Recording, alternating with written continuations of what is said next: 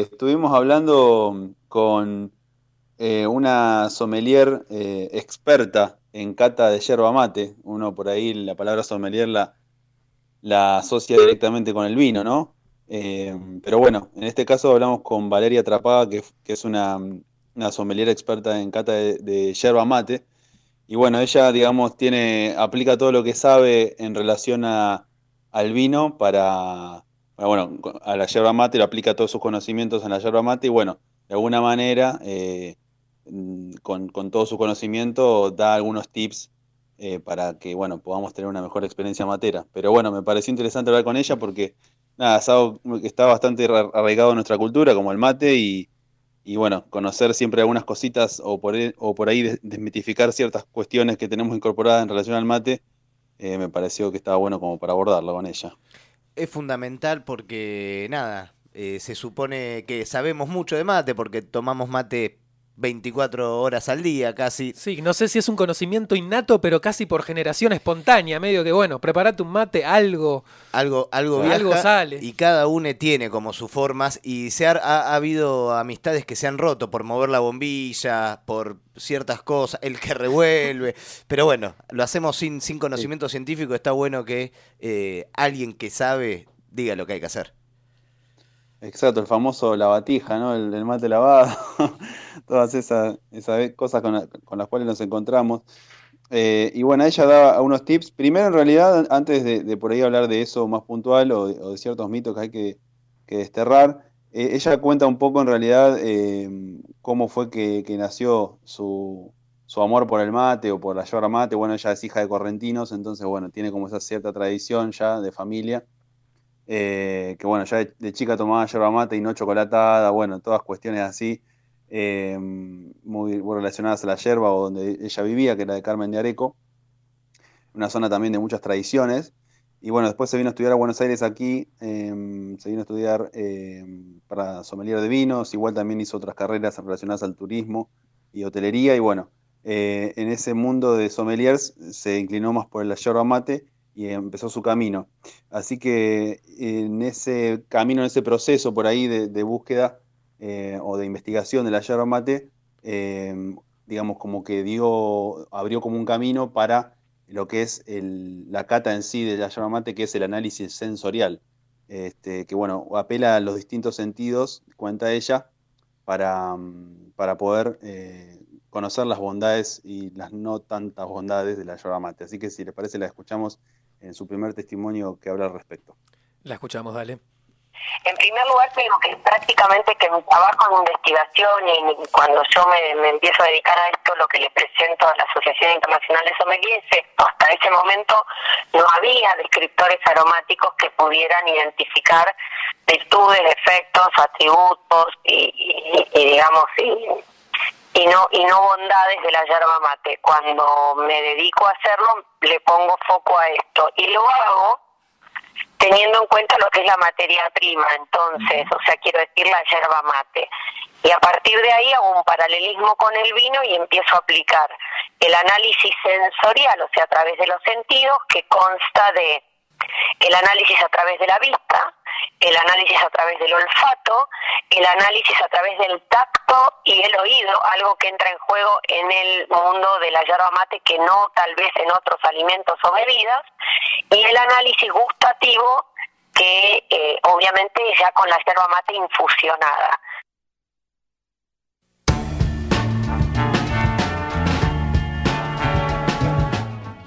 Ahí escuchamos este primer testimonio interesante, lo que decía Valeria Trápaga ahí, eh, en este paralelismo entre lo que implica por ahí y, su formación como sommelier eh, de vinos y, ese, y esa traspolación a la yerba mate y como bien vos decías también poner en juego los distintos sentidos para poder dar cuenta de la calidad del producto. Claro, exacto. Y mm, otra cosa que ella contaba, por ahí después más adentrándose en ese proceso en sí, bueno, que visualmente, por ahí lo que analiza ella eh, al, investigar la yerba mate, al, catar la yerba mate, es eh, visualmente la prolijidad, el aspecto, el color que tiene, eh, más bien si es amarillento o muy verdoso, bueno, de acuerdo a la hoja como esté, la granulometría, o sea, el tamaño de la molienda. Después, no sé, el tacto, por ejemplo, em, cómo se siente al, tacto, al nivel de secanza que tiene, que tiene la planta. Es, en ese caso dependerá si, goza de buena salud o no, dependiendo cuán seca esté. Después, no sé, hay cierto crujir también que, que, ella percibe por el oído, que también forma parte de ese, análisis sensorial, el olfativo también, bueno, hay distintas cuestiones y el, y el finalmente, como lo que comentaba ella, cuando la infusión eh, ya con, agua, eh, el típico mate, eh, el gustativo, ¿no? Con, la yerba ya infusionada, donde se mide el, primer impacto de boca, mitad de boca y así, ¿no? Hay como todos unos secretos ahí de, ese laburo que, bueno, no es, muy, no es muy conocido en general, pero sí hay una carrera que se estudia ah, en la Escuela Argentina de Sommeliers y que tiene su cátedra de yerba mate, que ella de hecho fue la, la la pionera y la, que creó esa cátedra, ¿no? Hace ya unos 20 años. Sí, muy, muy interesante me parece ese análisis fino cuando uno por ahí es algo que, atraviesa la cotidianidad todo el tiempo y quizá no se detiene a mirar, pero, pero sí, claramente son diferencias que hacen a lo que, al mate que uno después se termina tomando. No sé, se me ocurren, por ejemplo, eh, como un síntoma, no sé si de época o es algo que tengo en mi cabeza, la mayor presencia de polvo en los paquetes, por ejemplo, o otra de las cuestiones que aparece ahí, bueno, cuando...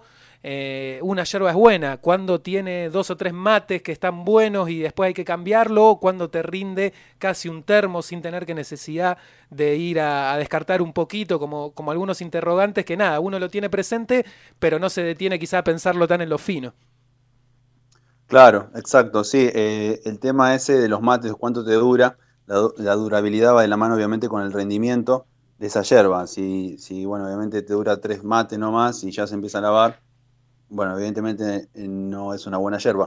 Pero eh, lo que decía ella, que, después yo lo, lo, abordo en la nota, es que en realidad no es solamente cuestión de yerbas, ¿no? Que la yerba tiene que ser buena, sí, pero que también después está el factor humano, ¿no? de cómo nosotros servimos o, sí, infusionamos esa yerba. Y ahí está el otro gran secreto. Y bueno, ahí empiezan a jugar a ciertos mitos o errores por ahí que solemos cometer al momento de, cebar un mate, ¿no? Sí. Eh, uno, por ejemplo, el más conocido, o uno que por ahí tiene esa idea de, agregarle agua fría al mate, ¿no? Cuando, cuando se nos pasa el agua o se nos hierve quizás. Eh, nada, es, ese error de, poner agua fría y nada, lo que dice ella es que para que el mate sea rico y parejo y dure eh, la mayor cantidad de tiempo posible, además de que la yerba sea buena, como decía, es que tiene que ser con la misma temperatura eh, pareja, ¿no? Mm, que no supere los 80 grados. Eh, uno dirá, ¿cómo hago para medir que no pase los 80 grados? Me parece, pero bueno. Más que nada que no, se hierva, ¿no? Claro. Que no se hierva.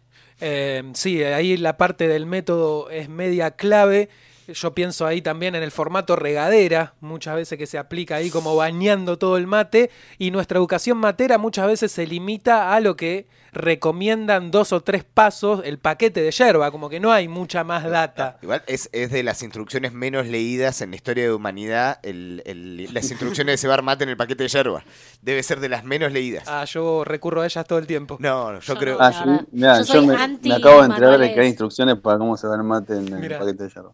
Sí, algunas, algunas lo traen. Estaba pensando también, ¿no? Lo difícil eh, que se hace, no sé si lo difícil, pero bueno, la búsqueda que hay que hacer en, esta, en estos tiempos donde también además de por sabor, por durabilidad, uno une, elige el paquete por precio. Digamos, y ahí es como que, bueno, de, de cómo, cómo hacemos para identificar la mejor yerba que podemos adquirir. Claro, porque sí, por ahí es la más cara debe ser buena, ¿no? Uno dice. Eh, Sí, en realidad lo que dice ella es que no le gusta casarse, entre comillas, con ninguna, con ninguna yerba, porque lo que dice es que eh, es, un, es un proceso natural, ¿no? Que en cada cosecha cambian las yerbas. Entonces, no sé, si yo hoy te, recomiendo, puedo recomendar tal yerba, pero bueno, quizás dentro de dos años no, su, su calidad cambió, porque bueno, es, forma parte de un proceso natural eh, propio de la planta y que bueno, puede, puede variar. Entonces esa hierba quizás en dos años no es tan buena y bueno, por eso no le gusta recomendar porque bueno, capaz que dentro de dos años como decía tres, alguno se quedó con esa recomendación y, bueno, ya no, no, es tan vigente, ¿no? Entonces, bueno, nada, ella simplemente se dedica a catar eh, yerba mates y, bueno, en todo caso la opinión se la guardará para ella después, pero más que nada en base a su conocimiento lo que dice es eh, da una serie de tips. Y otro eh, también que, suele pasarnos es cuando se nos hierve el agua, le agregamos agua fría y mm, lo que contaba ella es que hay como una suerte de un proceso a medida que el agua se va, se va llegando al, punto de hervir, se va perdiendo cierta cantidad de, propiedades, ¿no? De oxígeno, carbonatos, em, que bueno, si se hierve, eso totalmente se pierde, eh, esos carbonatos y eh, el, mate tiene un rendimiento mucho menor al que, podemos aprovechar.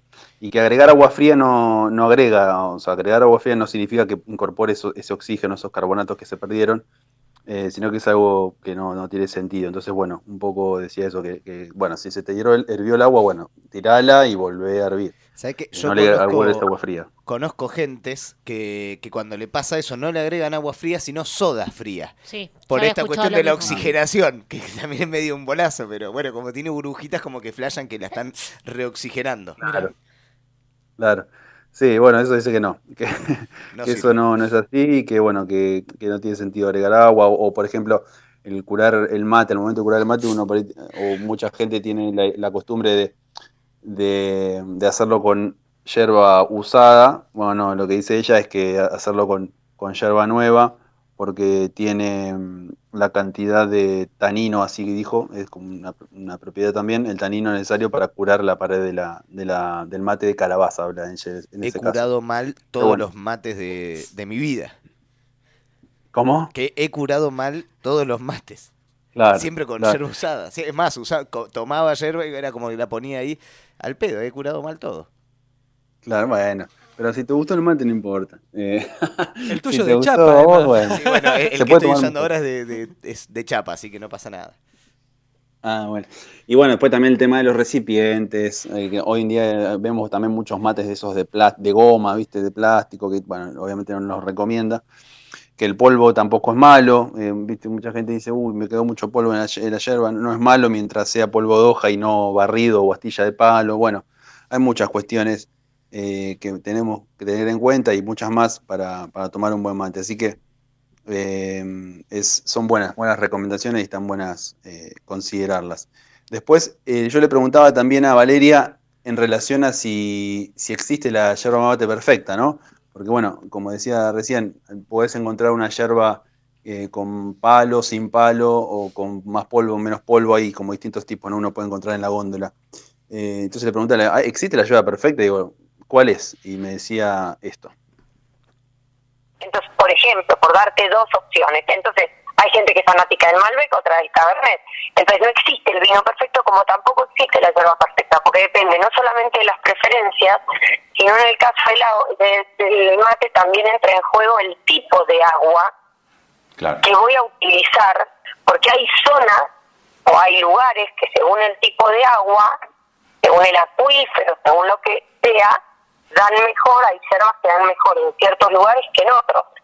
Porque la yerba mate tiene un plus que no tiene el vino, que es que se expresa en el agua. Entonces necesito de otro elemento que va a modificarme el resultado del mate. Es como la pasta, ¿no? Yo siempre tratando de hacer una comparación para que se entienda. La misma pasta no da igual en todos lados el mismo sabor porque depende del agua que usen no solamente para hacerla, sino para hervirla.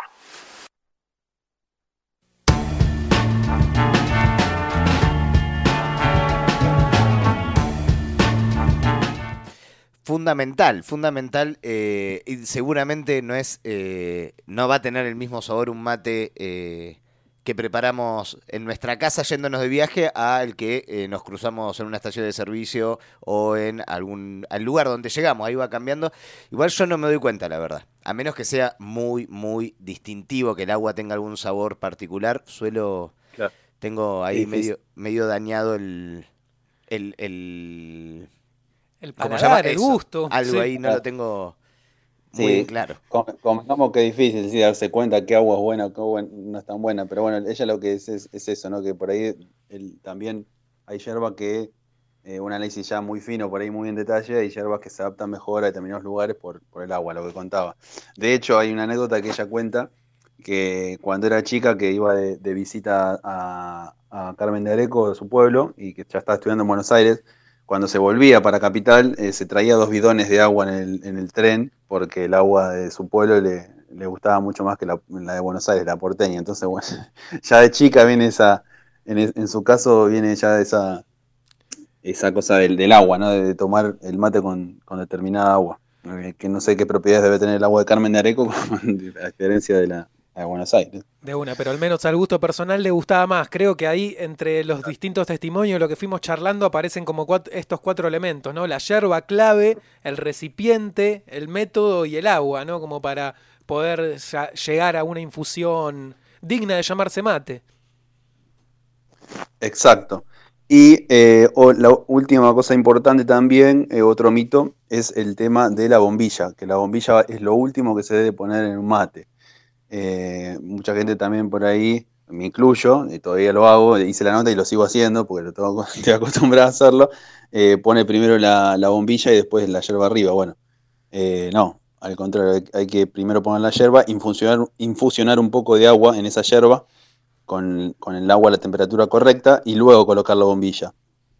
Este, porque bueno, eso va a permitir que, la granulometría, o sea, el, polvo de la yerba, eh, se expanda, se hinche y, antes de introducir la bombilla y eso va, a evitar que eh, ese, polvo entre a la bombilla y la tape. Entonces, nada, tiene como su, función o su, su porqué, digamos, por qué tenemos que poner la bombilla eh, al final. Bueno, ya tenemos todos los tips de la receta para un buen mate. Exacto, ya, tienen, ya, no tienen excusas, se tiene que hacer un buen mate. Y otro, otro mito que acá se derrumba eh, de los que están plasmados en la nota, que pueden entrar a pulsonoticias.com.ar para leerla completa, es que golpeando el mate o rascándolo no se destapa, es todo un mito. A mí me funciona a veces, yo no sé si es porque algo se acomoda ahí, pero yo le, le unos golpecitos y algo sucede. Cuando se tapa. Cuando se tapa. Acá eh, Valeria nos dice que no, que no va, no va por ahí, eh, que tiene que ver más con esto que decía recién Lautaro, ¿no? De cómo, eh, cuándo entra la bombilla, de curar la bombilla cada 15 días. ¿Curarla con qué? ponerla a hervir con bicarbonato, ¿no, Lautaro? Sí, con bicarbonato la dejas más o menos cada 10, 15 días, la dejas en bicarbonato de sodio en agua la llevas al fuego unos más o menos 15, 10, 15 minutos y bueno, hasta que se cure y, limpie todo, todo tipo de elemento por ahí que, pueda hacer que, que, la tape, ¿no? Lautaro, te agradecemos muchísimo la comunicación y también toda la información que nos trajiste, que es eh, información atemporal, digo, para tener en cuenta eh, cada día de nuestras vidas, al hacernos, levantarnos y hacernos un mate. Sí, no sé si te quedó algo ahí en el buche que estaba justo también por, por cerrar una idea. Em, sí, eh, desde ya, bueno, que tomar estas herramientas para, para poder tomar un, mejor mate todavía del que, que tomamos. Y después, bueno, también me, pareció pertinente preguntar eh, a ella, pero me parece que también se le puede preguntar a todo el mundo, ¿no? Eh, ¿Qué le parece? Em, o sea, nosotros tenemos la costumbre, más allá de tomar mate en sí, de compartirlo, ¿no? Hoy en día, hoy en día con, con la pandemia se ha perdido un poco esa costumbre, ¿no? De, che, te doy un mate, la misma bombilla. Hay algunos que por ahí, si viven juntos, eh, nada, no se hacen problema, toman del mismo mate, pero por ahí, no sé, esa ronda de amigos o che, te caigo a tomar unos mates, era el mismo mate, ¿no? Y a ver si vamos a volver a esa, ¿qué creía ella? A ver si vamos a volver a, esa costumbre. Y, ella decía que sí, que no tenía dudas de que tarde o temprano, no, no, no sé si mañana o dentro de un año, pero eh, que sí, que va a volver. Así que tiene una mirada optimista. Yo creo que también, tarde o temprano vamos a volver a, a compartir el mate, más allá de ya que estamos un poco psicopateados por tema virus y, todo lo que anda dando vueltas, eh, me parece que es algo que, tenemos que recuperar. No va, no va a primar la modalidad uruguaya entonces de mate único y mucho movimiento de bombilla también, entonces, según Valeria. Exacto, exacto. Y bueno, es también mi deseo, así que ojalá que sea así, que podamos volver a compartir mates. Ojalá que sea así, yo soy también de tu equipo, yo quiero volver a compartir mate.